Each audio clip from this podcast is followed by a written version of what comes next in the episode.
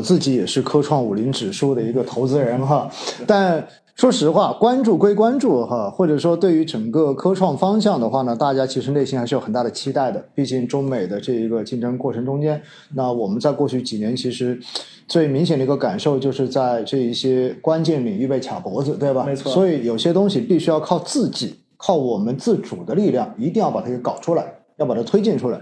所以呢，科创板应运而生，也可以说哈，其实大家对科创板都有比较高的期待在。但是呢，有了期待之后。作为投资者来讲的话，肯定是想赚钱嘛。对对。但从我自己的感受来说，哈，从我身边人感受来说，发现好像今天以来的话，买科创板赚不到钱，对吧？甚至于的话，感觉的话，就好像怎么还屡创新低的这种感受的。然后现在我看科创呃五零的这个指数，那科创板的整个指数的这个点位，确实也在处在一个比较低的位置。没错。那唐总能不能跟大家讲一讲，就是为什么今年以来科创？相关的这些板块一直都跌跌不休呢。其实我觉得主要有三个方面的原因啊。那第一个方面呢，其实我们研究发现，因为科创板目前整体还是偏一个成长风格。嗯。那么成长风格呢，历史上来看的话，它其实和这种十年期美债收益率的相关性是比较高的。嗯。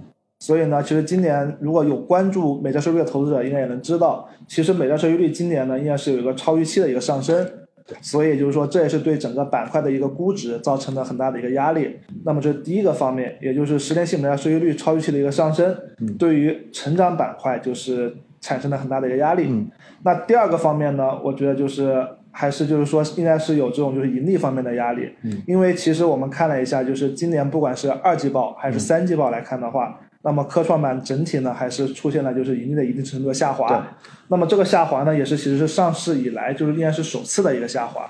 所以就是说，这个是第二个方面。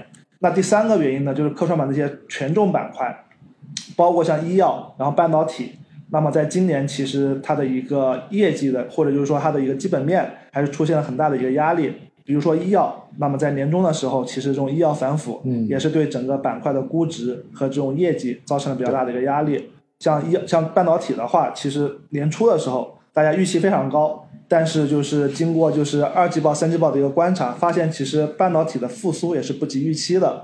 那么就是说这种预期差呢，也是对整个就是说半导体的一个板块的一个表现造成了很大的压力。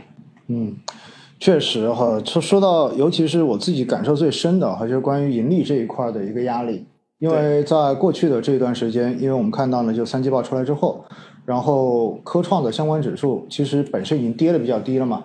那之前的话，我们说它的估值分位也是处在一个历史的最低位的水平。结果呢，没想到这个季报出来之后，咣当一下，一周之内哈，我们看到像科创五零这样的指数，整体的一个估值水位的话，往上就升了百分之几十。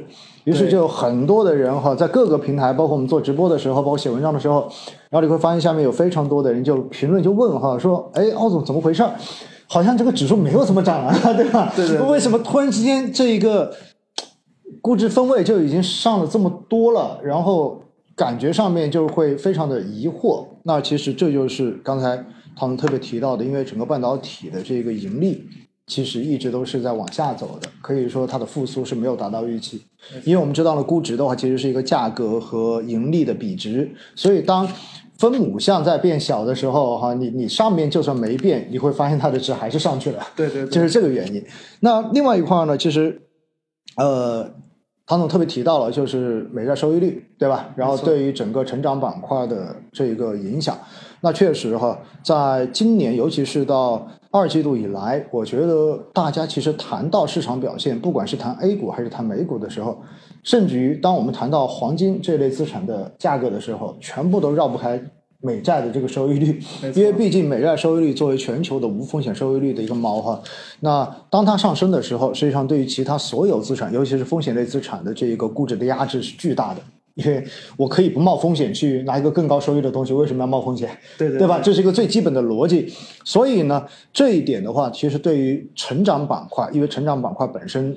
对于这一个流动性也好，对于无风险收益率的这种边际的这种敏感性会要更强一些，比起呃大盘的这种权重。